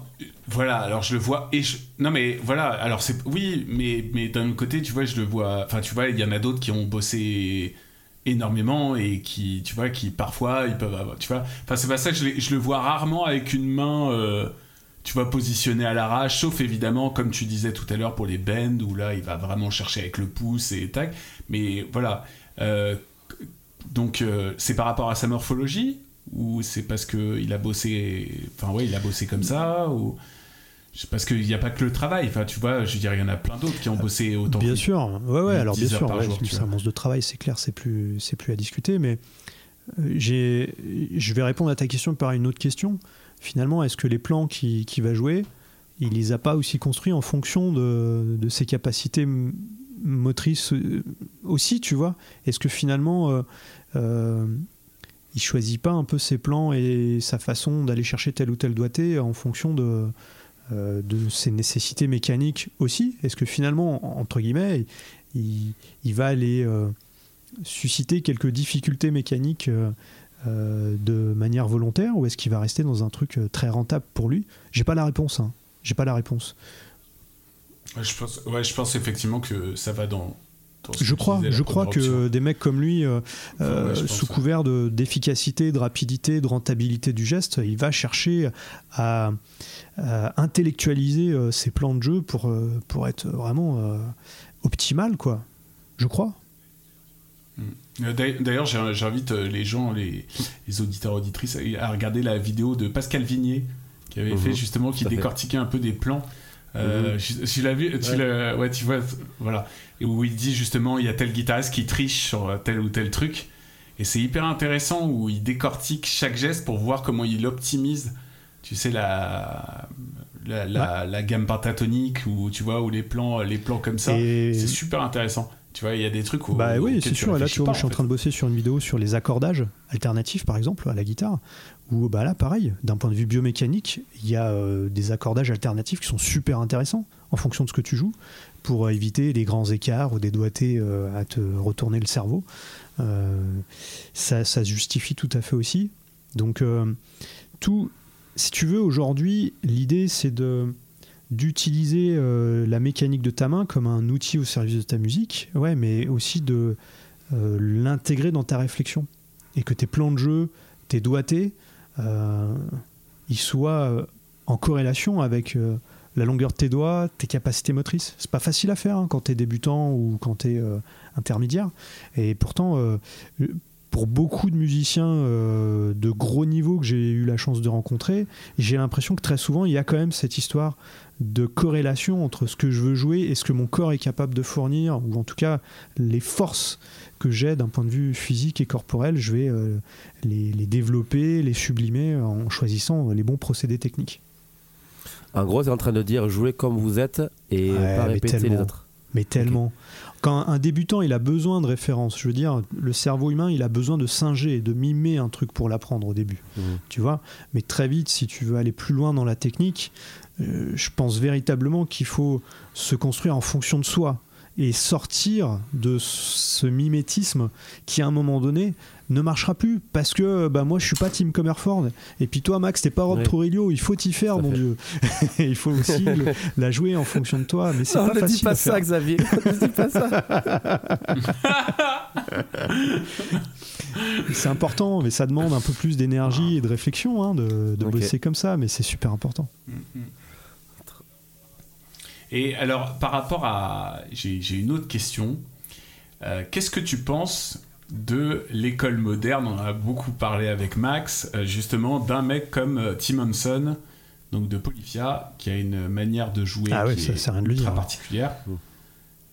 Voilà. mais qui me paraît très détendu dans la manière de jouer tu vois voilà outre le côté tu vois je m'en foutiste ou tu sais des fois il est un peu affalé et tout ça voilà Qu'est-ce que tu penses euh, d'un mec comme ça, tu vois, au niveau de ça Parce que c'est. Enfin, voilà, moi personnellement, tu vois, c'est une énigme, mhm. même s'il est encore jeune et tout ça, c'est une énigme comment ce mec-là ne bah. se fait pas mal. Enfin, moi, c'est moi de, de, de, ce que. Voilà, Alors, ça, écoute, bah, déjà, pour commencer là-dessus, ce que je dis souvent quand on parle justement de, de. tu vois, quand je propose une gestuelle ou une correction gestuelle en, en consulte, j'ai souvent comme contre-argument on me dit ouais mais un tel euh, il joue euh, complètement à l'inverse de ce que tu nous dis et puis alors il déchire tout quoi. Voilà typiquement un Jaco Pastorius moi tu me racontes que mes pouces faut les mettre comme ça. Regarde lui comment il faisait. C'est à l'inverse de ce que tu dis et ça marchait du tonnerre. Mais en fait euh, tu sais pas si le mec il souffre ou pas. Tu, tu, sais pas. T'as aucune idée. Alors lui bon cet exemple que tu nous donnes là, il est jeune, je lui souhaite de ne pas avoir de soucis, mais combien de fois, moi, j'ai été euh, sollicité par des artistes euh, avec des gros, gros, gros problèmes physiques, sans qu'on imagine une seule seconde qu'ils aient tous ces problèmes-là, en fait. C'est pas long, c'était non, mais c'est. C'est une réalité, en fait. On sait pas tout. Sait pas tout. Et, et parce qu'il y, y, a vraiment. Alors, de moins en moins, je trouve, et c'est très chouette, mais. Euh, la douleur pendant très longtemps, et alors dans le, monde du classique dans lequel je travaille beaucoup aussi, euh, laisse tomber, avoir mal, c'est avouer mal jouer de son instrument. Dans le, la mmh. réflexion de, de beaucoup de mmh. musiciens encore, alors que c'est tout à fait fou, hein, mais ça reste euh, implicite. Et donc, bah, comme je te disais, moi, il y a plein de musiciens qui sont des génies monumentaux pour cacher, dissimuler leur souffrance, et qui finalement euh, vont ensuite finir par consulter des gens comme moi quand ils en peuvent plus quoi. Bon, ça c'est un premier point. Je souhaite pas du tout de mal ou je ne signifie rien vis-à-vis du bassiste de Polyphia. Peut-être qu'il va très très bien et tant mieux. Du guitariste. du guitariste pardon de, de Polyphia, mais attention quoi, attention. Et la deuxième chose, mm, mm. Si jamais tu écoutes, si t'as un souci, n'hésite pas à voir Xavier. Mon 06 est à toi, n'hésite pas. Euh, mais au-delà de ça, euh, moi, Polyphia, ce qui m'épate, c'est. Toi, tu parles de, détente, et ça, c'est un sujet très intéressant. Moi, je te parlerai plutôt euh, d'optimisation du geste. C'est-à-dire que tu n'as aucun mouvement parasite ni aucune contraction musculaire parasite là-dedans. Et c'est là où tu sens que les mecs sont très intelligents parce que la base intuitive de la construction d'un geste dans le cerveau, c'est de contracter un maximum de muscles pour que dans l'eau, tu aies le bon muscle qui soit activé. Ton cerveau, il marche comme ça. Quand tu montes sur un vélo pour une première fois, tu es crispé de fou, ton, ton guidon, euh, il va aller dans tous les sens parce que tu cherches ton équilibre et tu vas arriver à pédaler le moment où tu vas comprendre qu'en fait, c'est en te détendant et en laissant faire l'élan que tu vas pouvoir euh, faire du vélo convenablement. Et plus tu vas vouloir aller vite en guitare ou en basse, plus tu vas avoir une exigence technique, plus ton cerveau va s'enfoncer là-dedans. Ou faut que ça aille vite, alors il faut que je contracte un maximum de muscles pour pouvoir aller vite. Alors que pour aller vite, au contraire, il faut contracter le minimum de muscles, juste ceux dont tu as besoin. Hmm. Et je n'en ai aucune idée, mais le jeu de ces mecs-là, ça me donne vraiment l'impression qu'ils ont travaillé sur cette fameuse optimisation du geste, mais jusqu'au bout du bout du bout. Et que, en l'occurrence, les nouvelles générations ont vraiment ce truc-là. J'ai vraiment la sensation que euh, là où on parlait de relâchement, de détente il y a des dizaines d'années, aujourd'hui, on est plutôt dans quel geste précis j'ai besoin de faire et comment je peux minimiser euh, les efforts parasites. Mon humble avis, hein, attention, hein, j'ai aucune prétention d'avoir la réponse euh, claire et précise. Non, mais je pense que tu as entièrement raison. Là, euh, tu vois, tu vois que ça, ça, va, ça va vite. Mais à quel prix faire ça? Ben oui. À quel prix? Bah, Comment ils arrivent à faire ça? Bon, déjà, je pense qu'il y a vraiment des prédispositions d'apprentissage et de facilité sur l'instrument. Ça, c'est indéniable, clairement. Mais je pense aussi qu'il y a des dizaines de milliers d'heures de boulot derrière. Clairement. Ok. Clairement. Bien sûr. Ok. Trop bien. Il y a tellement de, il y a tellement de choses qu'on pourrait voir. non mais c'est, c'est, Ah ouais, non mais là, euh, là l'épisode il durait, durait 4 En même temps que je t'écoute, je suis en train de réfléchir à, comment faire pour optimiser machin, bidule. C'est, c'est tellement passionnant. C'est hyper riche, ouais. Est-ce que toi, tu as une petite déformation professionnelle quand tu joues? Est-ce que quand tu es sur scène, tu te dis Ah, tiens, mince, il faut que je fasse comme ça. Ah, attends, il faut que je chante en même temps. Est-ce que tu arrives à, à scinder un petit peu ton esprit en mode Bon, ben là, quand même, je suis bassiste, ça va, c'est bon alors en fait, je vais te dire, je suis euh, beaucoup trop mauvais pour avoir la possibilité cérébrale de penser aux deux en même temps. oh, le modeste ah non, non, euh, vraiment, euh, quand je joue de la basse, mon, mon cerveau est vraiment bien, bien, bien sollicité par la nécessité technique. Par contre, donc pour répondre à ta question, non, je vais pas y penser spécialement euh, quand tout va bien. Par contre, quand je sens que musculairement ça commence à chauffer quelque part ou que je commence à sentir une fatigue musculaire, euh, là je vais avoir l'envie de vérifier que tout est dans les clous et si c'est pas le cas de corriger ce truc là si tu veux. Donc oui, je vais y penser mais dans les moments où entre guillemets, il y a une souffrance qui me donne euh, la nécessité claire d'aller y jeter un œil. Mais sinon, euh, non. Et puis, euh, c'est d'ailleurs très rigolo parce que je forme des kinés à ces choses-là aussi aujourd'hui. je leur apprends à, voir chez les musiciens ce qu'il faut corriger ou pas. Et sur Facebook ou sur les réseaux, sur Insta, quand je publie des photos de mes concerts, ces mecs-là voient mes photos et ils disent Oh là là, ton pouce est dégueulasse et tu fais pas ça et tu fais pas ça. je me fais allumer de toutes parts, justement parce que, euh, bah non, je pense pas à ces choses-là, quoi, sur scène. Ok, parfait, t'as vu, ça, ça, ça me. Et d'ailleurs, tu dois, tu dois quand, quand, tu regardes ton feed Instagram ou machin, tu dois péter un câble des fois, non? Il y, a des, il y a des trucs des fois où tu te dis, euh, mais. Alors, sur le feed, euh, franchement, pas trop, plutôt en live en fait. Euh, je mm. compte pas le nombre de concerts où, sorti du live, je suis allé sur Insta puis j'ai écrit au gars, quoi. Je lui ai dit Salut, ben écoute, je suis Xavier, je suis kiné, je m'occupe des musiciens. Euh, si jamais euh, tu as tel, tel, tel souci ou, ou, que tu veux bosser sur tel truc, bah, hésite pas, appelle-moi. Du genre, appelle-moi parce que franchement, c'est insupportable à voir. Mais bon, après, ça fait partie du jeu aussi de se dire que tout le monde n'a pas besoin de cette réflexion-là et que certains vont pas avoir de soucis pendant toute une carrière, que tout le monde va pas passer chez moi et tout le monde en a pas besoin. Euh, voilà. Mais je dois avouer que c'est toujours un peu dans le coin de ma tête maintenant quand je vais voir un concert. Ok. Bah bien sûr. Et tu parlais que tu n'étais euh, pas assez bon pour scinder le, en live le, ton cerveau, mais quand même tu arrives à chanter et à jouer en même temps. Bah c'est pour ça, c'est déjà pas mal, non? Merde. Ouais, euh, oui, mais c'est sûr. Mais chose que pour moi déjà, c'est vraiment très compliqué. Est-ce que tu as réussi à trouver un, euh, mindset pour justement bah, se dire bah, telle partie de mon cerveau, je vais le, me concentrer au chant et cette partie à la, au côté motrice, motricité du coup de, ma basse ou pas du tout, en mode bah, tiens Balek, je prends ma basse, je prends le micro et puis voilà quoi. Ah non non ça ça marche pas comme ça sinon enfin en tout cas je pense que le spectateur se rend vite compte si tu, si tu montes comme ça sur scène.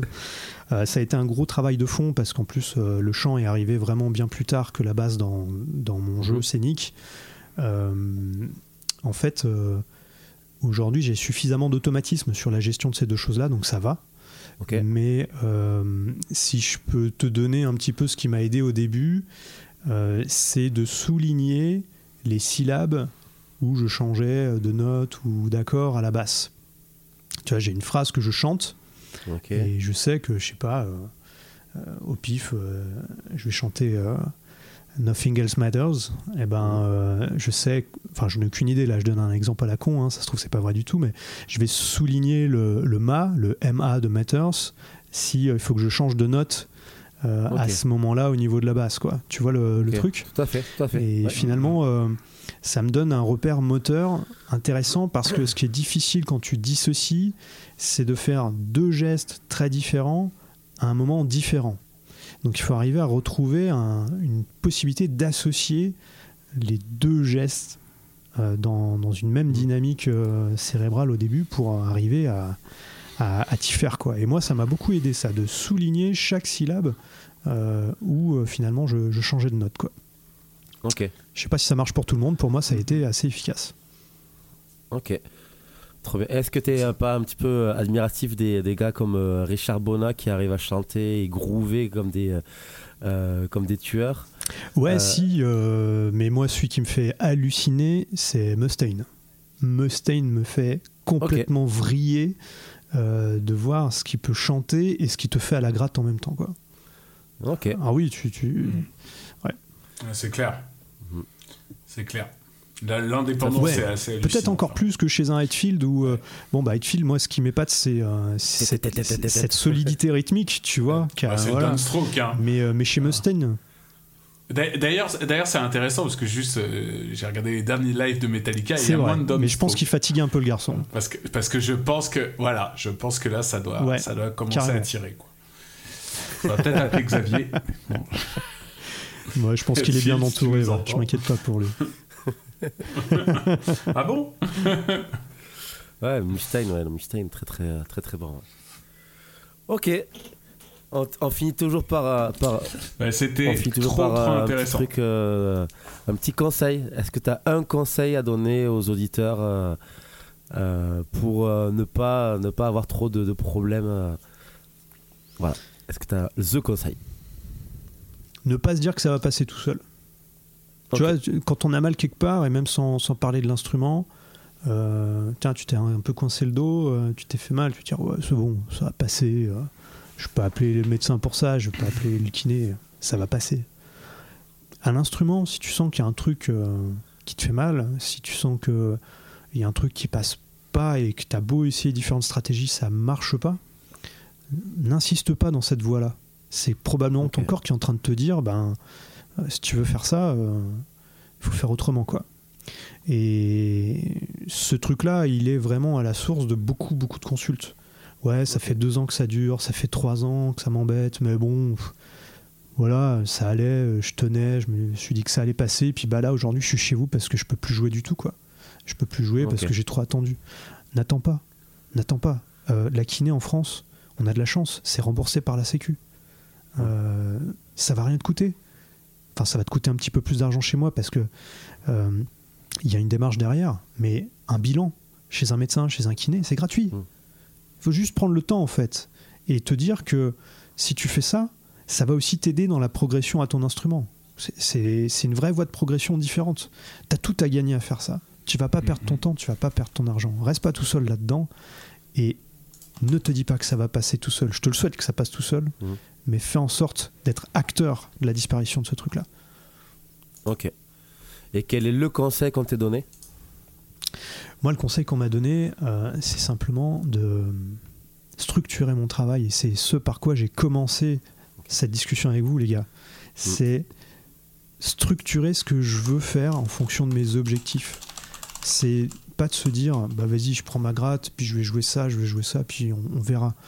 On est vachement plus efficace, plus rentable, et on prend beaucoup plus de plaisir si on a un cap, si on a une structure, même si t'as pas de concert à venir, si t'as pas d'enjeu, d'échéance, de structurer ton travail va te faire visualiser ta progression, va te permettre de te dire jour après jour, bah hier j'ai fait ça, aujourd'hui je refais la même chose, ça va mieux, j'y arrive mieux. Demain, je ferai ci et ça, et tu vois ta progression, et ça c'est hyper stimulant pour continuer à travailler. Ah c'est clair. Trop bien. En tout cas, c'était vraiment un plaisir de t'avoir reçu. Merci Euh, à vous les gars. C'était Ah, C'était passionnant. c'était euh, passionnant. J'ai Franchement, j'ai l'impression d'avoir appris Ouais. euh, 10 000 choses dans la, dans la journée. C'est clair, c'est clair. Euh, on espère en tout cas vraiment que, que ça, euh, ça vous Ouais. aura plu, les auditeurs, les auditrices. Euh, N'hésitez pas en tout cas à suivre euh, Rockin' Care sur les réseaux sociaux parce Merci. qu'il le mérite, que ça soit euh, sur Insta, sur euh, YouTube.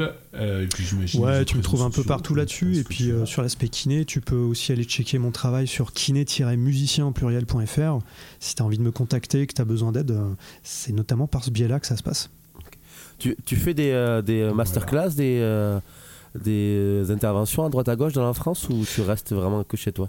Non, non, non. Aujourd'hui, euh, j'ai la chance de ne faire plus que ce travail auprès des musiciens. hein. J'ai plus de, de travail de kiné euh, standard, on va dire.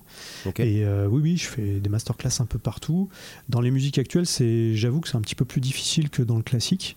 Mais aujourd'hui, justement, j'essaie de m'entourer de gars comme Alexandre Caruana, comme Swan Vaud, comme Robin Saturax, comme Ouais. Ludovic Egraz, pour justement aller proposer des masterclass beaucoup plus orientés euh, rock, metal, musique actuelle. Mais, euh, mais il faut que ça suive derrière. Alors, euh, à vous tous, si ça vous intéresse euh, et que vous voyez une masterclass sur le sujet, même si c'est pas moi, allez-y, parce qu'on a besoin de votre soutien pour euh, développer tout ça. Ok.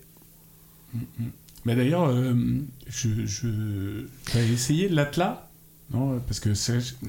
Ouais, bah, l'Atlas, hein, euh, euh, j'y, suis allé il y a très très longtemps. euh, c'était une direction précédente. Euh, Il y a tout un historique derrière qui fait qu'aujourd'hui, euh, j'ai pas eu l'occasion d'y retourner. Mais euh, effectivement, le- je, je salue vraiment euh, la grosse dynamique qu'il y a dans cette école aujourd'hui euh, autour de ces problématiques-là parce que euh, ils font beaucoup de choses, ouais. Donc bravo à eux et ouais. Bah voilà, ça, ça peut être cool, tu vois. Ou alors même le. Moi, je sais aussi, j'avais pris des cours Ouais. de CRR de Ouais. Sergi. Euh, et je sais qu'aussi, tu vois, ils font plein plein de trucs différents, donc ça, ça peut Eh grave ben, les intéresser. Écoute, pense. je vais creuser la question Enfin, alors. voilà, donc, euh. Voilà. Bon, bah, en tout Des cas, gros des bisous. gros bisous, les potos. Et on se dit à très merci vite. Xavier. Avec Ciao, plaisir. Salut à tous. Ciao. Merci. Merci, Xavier. Salut.